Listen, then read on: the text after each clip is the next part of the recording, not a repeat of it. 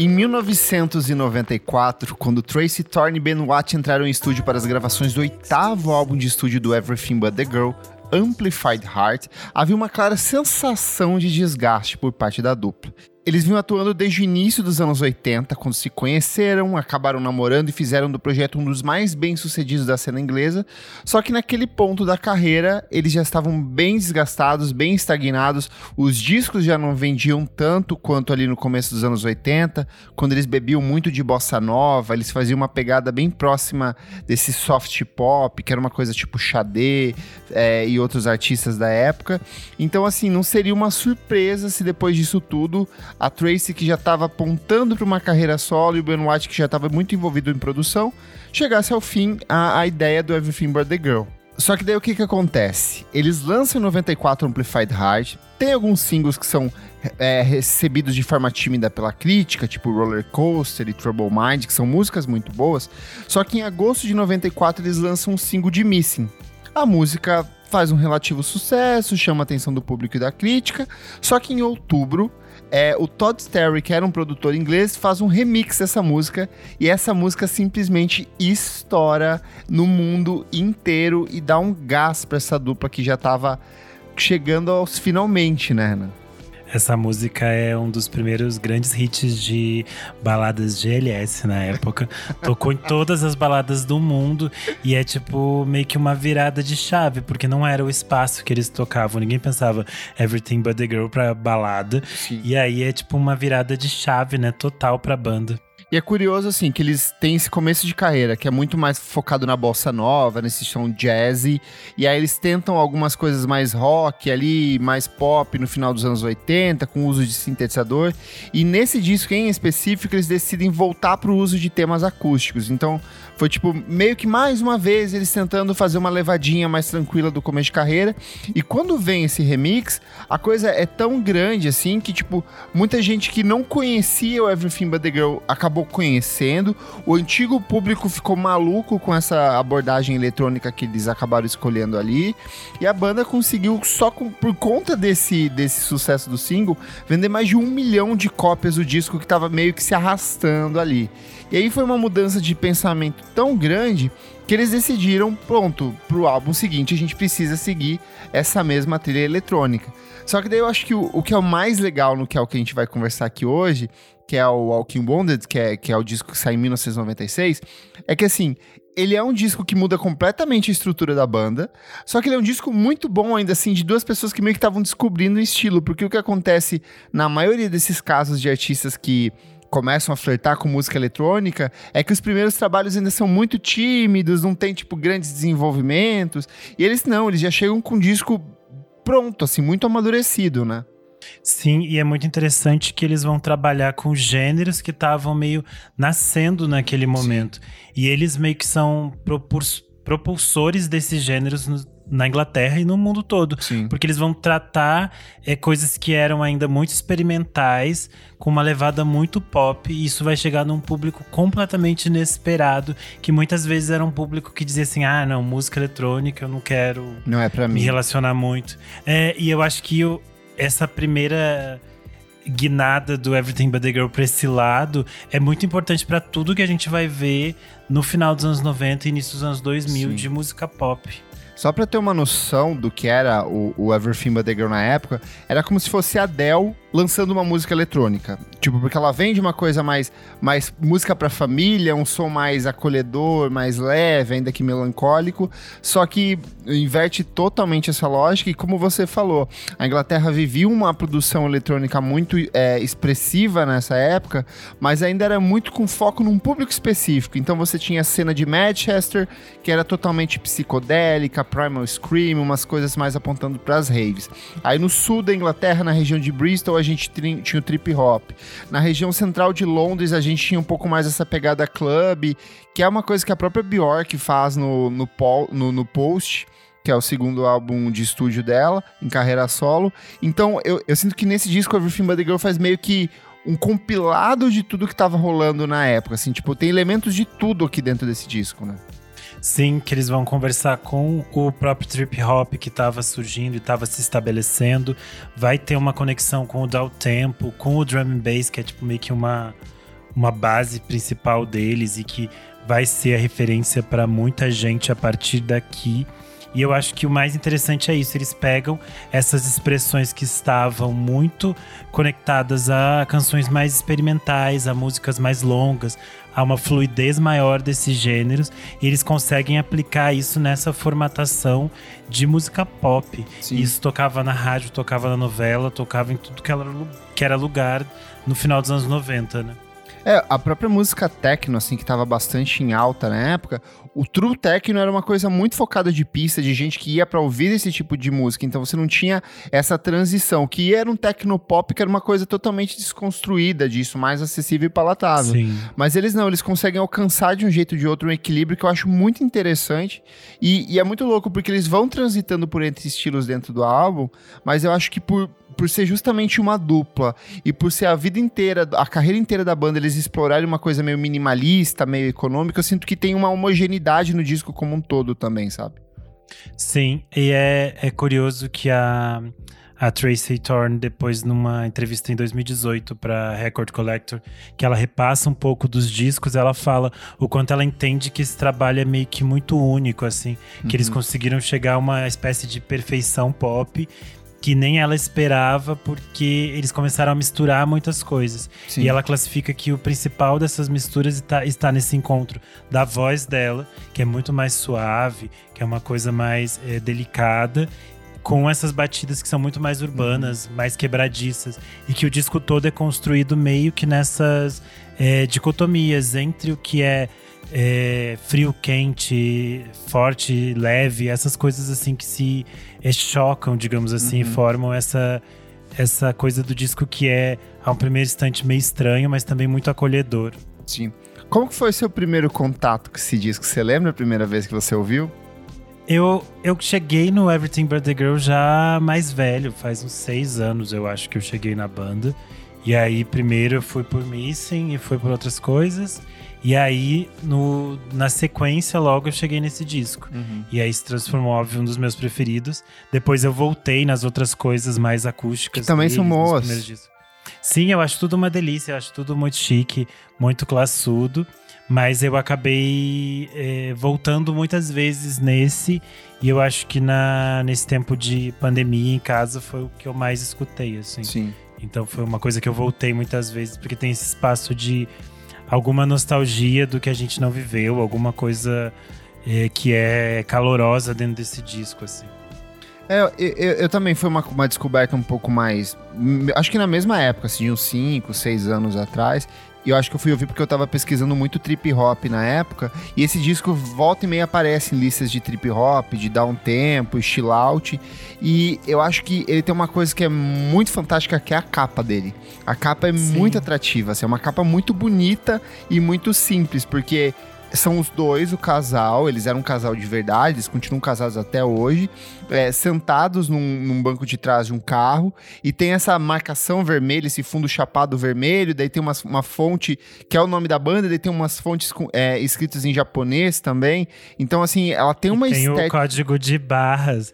Tem o código de barras na frente e na contracapa e não tem. Que é muito característico da época, assim, colocar código de barra nas coisas. E é, e é, é muito bonito. Eu falei assim, cara, que capa, que capa estilosa, que capa bonita. E quando você cai no disco, você vê que tem, tipo, essa mesma atmosfera, essa intimidade dos dois na capa acaba se rever, tipo, é, é, reverberando dentro do disco também, né?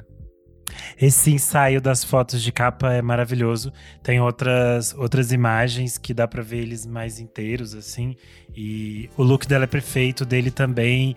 Ela tá de tênisinho e de vestido. Eles têm toda uma estética que é meio, tipo, cool, assim, anos Sim. 90. Meio blasé, tipo, ai a gente não liga muito para essas coisas. E aí, tipo, eles estão sempre com umas roupas meio esportivas. Tem umas apresentações ao vivo que eles estão, tipo, com um casaquinho esportivo e um jeans qualquer. E tem uma coisa meio assim, tipo, ah, I really don't care. E é, e é tão charmoso, e é Sim. bonito, e é interessante. Você fica assim, gente, eu quero saber mais quem são eles, o que eles são, o que eles fazem, onde eles vivem, onde eles vão. E aí, eu acho que o disco te dá essas pistas de, tipo, qual festa você vai com eles. Sim. Eu acho muito bonito nesse disco o comprometimento da dupla, assim, de maneira geral, porque o Watts não era um cara de música eletrônica, ele era, um, ele era multi-instrumentista e produtor, mas o contato com a música eletrônica era muito reduzida. No Amplified Heart tem alguns beats escondidos ali, mas é uma coisa assim muito discretinha. E aqui eu vejo que ele faz um intensivão, assim, ele consegue olhar para tudo que estava rolando na época, só que ele consegue deixar de um jeito que é muito característico dele, assim.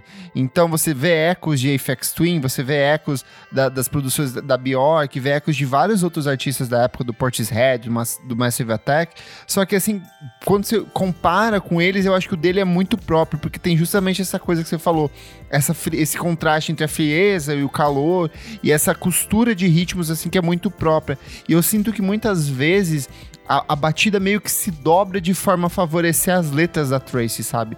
Então, assim, tem horas que some toda a instrumentação, fica só uma batidinha bem reduzidinha de fundo, e aí ela canta, e depois entra a batida por cima. Então, essa, essa relação da dupla é muito interessante.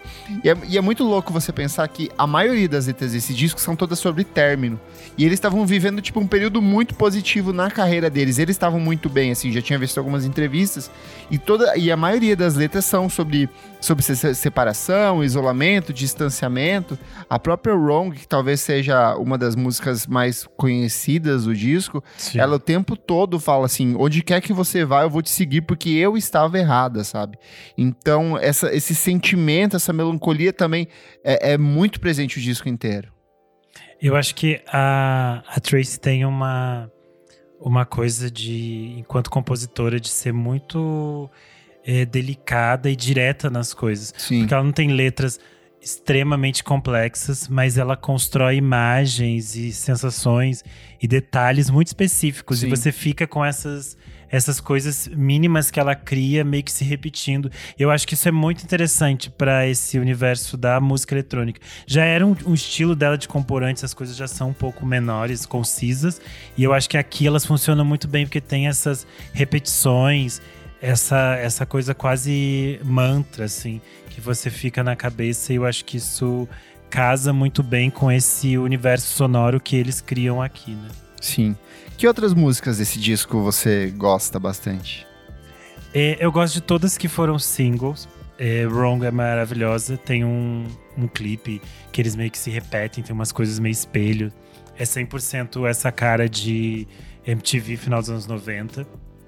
É, eu gosto muito de single. Porque é ela é, bem bonita. mais melancólica. É mais trip hop essa, inclusive, né? É, ela é bem mais compassada. Ela tem um clipe super experimental. É um cara meio se arrastando numa cidade meio vazia. É uma coisa super estranha. Eles nunca aparecem nesse, o que também é curioso, porque uma marca dos clipes é eles aparecendo fazendo coisas aleatórias, né? Sim. É tipo eles andando pela cidade. Nesse não tem eles, é só um cara e é uma, uma cor super saturada e é 100% também, mais uma vez, essa estética do final dos anos 90, Sim. que eles meio que vão é, utilizar e depois muitos outros artistas também vão utilizar nessa mesma época, como o Enco, o próprio Radiohead vai usar algumas coisas. É uma estética bem típica daquele momento, assim. Sim. Eu gosto bastante de, de Mirror Ball, que é ali mais próximo ao final do disco, ela tem uma, é outra que tem uma letra muito, muito bonita. Eu acho que a própria faixa título também é uma faixa muito bonita. Wrong é um espetáculo, é assim, porque ela. Eu acho que Wrong é, é me, me, passa a sensação de que foi o ponto de partida deles, no sentido de eles viram o remix que o Todd fez pra Missing e falaram, eu acho que é esse o caminho, e eu acho que o Wrong pelo menos replica muito desse mesmo conceito, sabe? Então. Tanto que eles chamam o Todd de novo, né, pra remixar. Sim, pra remixar, é verdade. Eu, e, e eu acho que ela tem uma coisa assim que é, é, eu acho que é muito própria da dupla, porque eles vêm de um, de um contexto de jazz no começo de carreira. Então, você vê que muitos dos movimentos, mesmo dentro desse conceito de música eletrônica, são meio que com esse acabamento de jazz, jazz e assim, que vai desembocar Sim. no Down Tempo também, que vai ter outros artistas da época que vão fazer igual. Então, acho que essa, essa relação, esse, esse misto de passado e presente, porque ele é um disco que tem uma estética futurística, tanto na imagem de capa, no, no design, quanto no, uso da batida eletrônica, só que tudo parece meio velho, meio antigo, sabe? Como se fosse o, o, o futuro do passado, sabe? E aí agora, percebendo toda é, que, que, esse tipo de composição ficou uma coisa muito restrita do, dos anos 90, né? Principalmente no final dos anos 90. Então fica mais, eu acho que ainda mais destacada essa relação entre essa, essa, essa, essa temporalidade estranha que tem no disco, sabe? Sim, eu acho muito engraçado como tudo isso do final dos anos 90 do Everything But The Girl, ele, grita nos 90, grita virada do século, mas é estranhamente muito moderno e muito interessante ainda, é muito é, gostoso de você ouvir, não é uma coisa que fica assim, como se você já conhecesse. Parece que você tem sempre a descobrir nesse universo que eles criaram aqui. Eu acho que por causa dessas sonoridades. E eu acho que pode ser também, até porque depois disso muita gente replicou essas coisas. Sim, isso meio é que a exaustão no início dos anos 2000. E aí a gente deu uma exasperada disso, mas quando a gente volta para essas primeiras coisas dos anos 90, é muito interessante. Sim. Eu tava pensando em outra que eu gosto muito do disco, é Before Today, que é... Ah, é bem bonita, né? logo na abertura. Eu acho, eu acho que é, é, acho... é outra que é, tem essa vibe meio de jazz, assim, de, dessa coisa de melancolia, de fim de, de noite mesmo, sabe? De clube de jazz, sabe? Sim, e eu adoro porque eles apresentaram tem uma apresentação ao vivo deles dessa faixa, junto com Missing. Eu sempre achava que era, era no, no... Top of the Pops. Eu sempre achava que era no Top of the Pops, mas eu descobri que é um outro programa que se chama The White Room, eu tava pesquisando agora. Ah, é sabia. tipo um Top of the Pops. Uhum. Mas tem as mesmas meninas do Top of the Pops, elas dançando. ficam dançando, meio dançarino Faustão. Assim, tchá, tchá, tchá, em volta, e não tem nenhum sentido. E os dois lá, assim, com aquela cara deles de É, lazer. bem retraídos, as... é muito bom. Sim, e as meninas em volta. Tchá, é tudo de bom isso. E esse disco rendeu, assim, muita coisa, como você falou, é, várias das faixas foram transformadas em single e junto com elas vieram uma centena de outros remixes, então, assim, foi um disco que tocou bastante não só nas rádios, mas nas pistas eletrônicas da época, tanto na Inglaterra quanto no resto do mundo, porque por conta do, do sucesso de Missing, que foi uma música que jogou eles lá em cima nas paradas mundiais, até nos Estados Unidos, eles tiveram bastante repercussão tudo que saiu desse disco circulou bastante e não por acaso ele acabou vendendo mais de um milhão de cópias ao redor do mundo, assim. Eu acho que é, é, dentro da discografia da banda, talvez ele seja o trabalho mais completo e complexo, assim, tipo, tanto o público anterior, antigo quanto no, os novos públicos meio que acabam parando nesse, gostando bastante desse. Eu acho que ele é um bom ponto de partida para quem quer conhecer o trabalho da banda e principalmente o quanto esse disco acabou reverberando criativamente em outros trabalhos, né? A começar pelo próprio, pela própria dupla, porque em 1999 eles voltam com outro álbum de estúdio que é o Temperamental, que é basicamente uma continuação disso, assim, só que muito mais eu acho que ele é bem mais eletrônico mesmo, assim, ele é menos, menos atmosférico e mais pista. Não sei se você sente isso também. Eu acho ele mais dark. Ele é mais. a própria imagem mais... de capa, né, traz um. É, eu acho ele mais obscuro. Eu acho assim, meio final de festa. Sim. E meio que é meio simbólico, porque é meio final de festa dos é, dois. É, o último disco deles, né? É, mas eu, eu, eu adoro, eu acho maravilhoso, Sim. mas não é um disco que eu volto tanto por causa disso. Eu acho ele um pouco mais triste, assim. E é uma tristeza meio específica, não sei, não sei definir direito. E ele é um pouco, um pouco mais extenso também, porque eu sinto que o Walking Wounded, ele, ele é, é um disco totalmente conciso, assim, se você for ver são nove faixas, daí eu acho que depende das edições, tem mais uns dois, três remixes, mas ele como disco se resolve de um jeito muito rápido, ele é muito sintético, ainda que ele seja muito profundo quando você vai, tipo, olhando cada música, música por música, você vai vendo que tem uma profundidade muito grande ali dentro, né? Sim. É, eu ia dizer que nessa mesma época, em 96, quando eles lançam, um pouco depois que eles lançam esse, eles participam do Red Hot and Hill e eles regravam Sim. Corcovado. Que até algumas edições, a edição deluxe do Walking Mounded vem com Corcovado. É uma versão que ela canta em português e é basicamente esse eu acho muito drum bonito. and bass. É linda essa versão e basicamente eles deram a vida a todos os artistas de drum and bossa, que é um movimento que vai acontecer no final dos anos 90, especialmente nos anos 2000 aqui no Brasil. E a gente vai ter vários artistas como o DJ Patife, o Marcelinho da Lua, a Fernanda Porto, o Caleidoscópio. A própria um Bebel Gilberto que... também vai beber um pouco é, disso. É que o da Bebel é um pouco mais. A Bebel dá conversa um tempo, mais com chill out, É, quando assim, dá o é. tempo. Mas tudo vem do, do universo do Everything But The Girl. E essas coisas existem porque Tipo, o, esse disco foi um puta sucesso, Red Hot and Hill. Vendeu no mundo inteiro uma quantidade surreal de cópias. E, obviamente, isso chegou aqui e as pessoas falaram, gente, tem gringo fazendo uma coisa que a gente pode fazer tão bem quanto. Sim. E, e, é bom, quando o início desse Drum and Boss é bom. Mas é aquilo que eu falei, depois ali por 2003, 2004, essas coisas foram ficando assim, tipo um looping eterno, parecia que a gente tava sempre ouvindo a mesma coisa. E aí, nisso, eu acho que o Everything But The Girl foi certeiro, porque eles saíram de cena antes. Sim. É, se você pegar, eles encerram as atividades em 1999, que é justamente, tipo, quando chega no ápice disso e depois começa toda essa repetição, né? Sim. E aí eles, ah, gente, já estamos de férias aqui, Tracy já tava fazendo as outras coisas dela, cuidando das crianças, pronta para gravar os discos solo. E é legal que o, o Benoit, ele, ele continuou nessa pegada eletrônica, ele tem umas coisas bem interessantes, ele tem um monte de remix muito bom, ele tem parceria com um monte de artistas também de música eletrônica, então, é, para quem gostar desse disco, acho que vale a pena dar uma, uma uma, uma vasculhada assim nos remixes, nas coisas que ele produziu. Os trabalhos da Trace também, carreira solo, são bem interessantes, assim, são muito bonitos, completamente diferentes do que, eles que ela veio, do que ela fazia no, no Everything But The Girl, mas ainda assim muito interessante. O de 2018 ela até conversa um pouco mais com é, essa... tem uma pegadinha, né? Mais sintetizador. Com a sonoridade é. mais, é, mais parecida com o que ela fazia é, no Everything But The Girl tem umas participações bem legais. Tem a Shura, tem a Corinne Bailey Ray. É um disco que eu gosto bastante. Sim.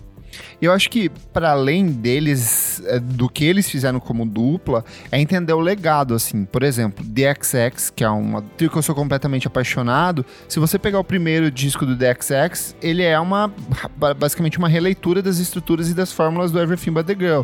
Essa coisa da, do reducionismo, da voz sempre macia, do, de batida que, tipo, funciona como um complemento muito mais do que um elemento de ritmo. Então eu acho que eles acabaram reverberando em outros trabalhos de um jeito muito interessante. Jesse Ware é outra que sempre referenciou, sempre citou ele de um jeito bastante específico. E o, e o próprio Watt foi trabalhar em outros artistas, por exemplo, a Beth Orphan, que eu acho fantástica. Ela lança um disco muito bom ali no final dos anos 90, tem dedo dele também. Eu acho que toda essa cena eletrônica inglesa tem até coisas tipo de folktrônica, meio que tem o dedo dele ali também. Então, é, é, um trabalho que, tipo, se resolve por si só, mas que continua ecoando de maneira muito interessante na obra de outros artistas, né? É, que, é aquilo que a gente falou, pra gente, a gente mesmo aqui no Brasil demorou, nós e aqui que gostamos de música, demoramos um pouco para chegar no Everything But The Girl. Porque ele, por serem ingleses, essas coisas, sempre tem esse meio que um espaço de consumo que as coisas, se elas não estouram nos Estados Unidos, elas não chegam tanto aqui. Mas na Inglaterra eles são assim, tipo, Muito gigantescos. Eles são tipo estrelas. A Tracy Thorn é tipo uma diva para toda uma geração. E isso é muito curioso, porque eles são completamente tipo meio que o anti essa imagem possível de grandes estrelas, de grandes rockstars, porque eles são pessoas muito comuns. Eu acho que isso é Sim. muito interessante. Eles têm uma vida comum, eles, você vê as entrevistas, eles são pessoas completamente comuns, eles fazem música porque eles gostam e acham interessante, e gostam de estudar e gostam de escrever. Eu acho isso muito curioso. E aí eu acho que cada vez que alguém em algum lugar redescobre eles, porque é isso, as pessoas vão descobrindo de novo e delas voltam nessas coisas que ficaram para trás. A gente tem de novo essa esse retorno ao Everything But The Girl e as pessoas referenciando novamente eles, porque é isso que eu falei, eu acho que as coisas que eles lançaram e nas diferentes fases, mas especialmente aqui, elas são muito representativas de uma época, de um tempo, e elas captam muito bem esse zeitgeist do tempo, porém elas é, funcionam muito bem em qualquer outra época, em qualquer outro momento, porque elas são muito sinceras, e isso eu acho que vem das letras da, da Trace, da produção, que é muito cuidadosa, é muito delicada e tem um, um esmero assim muito interessante que quando a gente escuta agora você ainda segue se surpreendendo e descobrindo coisas e pensando, gente, só quero ser amigo deles. Sim, boa. Vamos para as notas então. Eu vou começar aqui. É, eu acho que o Everything But The Girl, mais do que nunca, teve muito na moda, assim. Eu sinto que essa cena atual, assim, essa, a gente tá tendo esse momento de releitura de disco e de música dance e de música eletrônica de maneira geral. E eu acho que interessante voltar para esse disco e perceber aspectos neles que continuam a reverberar no trabalho de outros artistas, mas ao mesmo tempo como ele se resolve dentro dele, como ele captura esse espírito da época, como ele é uma coisa muito de 1996, só que eu acho que justamente por isso que ele é tão bonito, sabe? Ele tem esse essa, é, essa camada, essa cobertura, esse véu, assim, que é muito da época, assim. E, e, e, todas as músicas dentro deles você se sente abraçado, envolvido dentro de um jeito ou de outro. Eu acho que é aquele tipo de, típico disco que você bota para tocar, abre uma tacinha de vinho, apaga a luz e fica debruçada na janela ouvindo, assim. Mas ao mesmo tempo, ele tem músicas que você pode levar pra pista e funcionam na pista de um jeito interessante. E não são necessariamente os remixes, assim. Porém, é, vendo outros lançamentos da época, por exemplo, Post da Bjork, Homogenic da Bjork, eu sinto que eles têm um impacto ainda maior, sabe? Eles têm mais volume, mais força, mais camadas dentro desse, desse, desse conceito que eles apresentam. E quando eu comparo com Everything But The Girl, eu sinto que eles ainda são muito reducionistas, são muito resolvidos dentro deles, sabe? Então, por isso minha nota é 9. É, mas é um, é um disco fantástico, com várias músicas incríveis. E se você gostar desse, vai voltando para trás, que tem outros discos também fenomenais.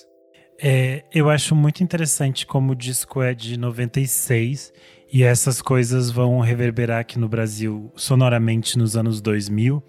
Então, para mim é sempre curioso porque eu penso, nossa, essa sonoridade para mim é muito 2000. Só que na verdade eles fizeram isso em 96. Antes, é. E essas coisas demoraram o tempo que se demorava nessa época para essas coisas chegarem e reverberarem de um jeito que as pessoas conseguissem produzir coisas no Brasil que também conversavam com isso.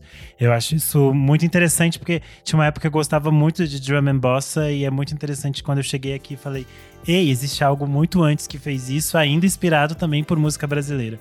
Eu acho essa conversa muito legal porque uma das bases do Everything But The Girl é a bossa nova, isso eles sempre falam.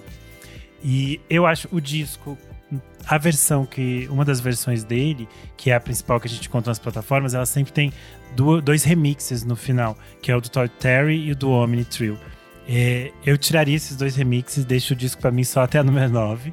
E aí, para mim é um 9,5, porque tem algumas coisas, em alguns momentos que ele quase me solta, mas eu volto. Mas ainda assim eu acho um disco muito acolhedor nesse sentido de que aquilo que eu já falei antes existe como se fosse uma memória daquilo que você não viveu, mas você sente como se fosse parte de você. E é um disco que parece que toda vez que eu volto, eu me sinto de novo podendo reviver essas memórias junto com eles, sabe? Eu acho que tem uma coisa muito de um lugar seguro para voltar, assim, eu gosto muito. Boa. O Clássicos VFSM é um projeto paralelo do podcast Vamos Falar Sobre Música. Apoie a gente em padrim.com.br barra podcast VFSM e por apenas cinco reais por mês você tem acesso ao nosso grupo fechado para assinantes, participa das gravações ao vivo e tem acesso a programas lançados com muita antecedência. Eu sou Kleber Fak ou arroba Kleber Fak em todas as minhas redes sociais. Eu sou Renan Guerra, underline Renan Guerra no Instagram e no Twitter. Não esquece de seguir a gente também nas nossas redes sociais, arroba podcast VFSM em tudo. Segue também a gente na sua plataforma de streaming, essa mesma que você está ouvindo. Muito obrigado pela sua audiência. Até a próxima. Até mais.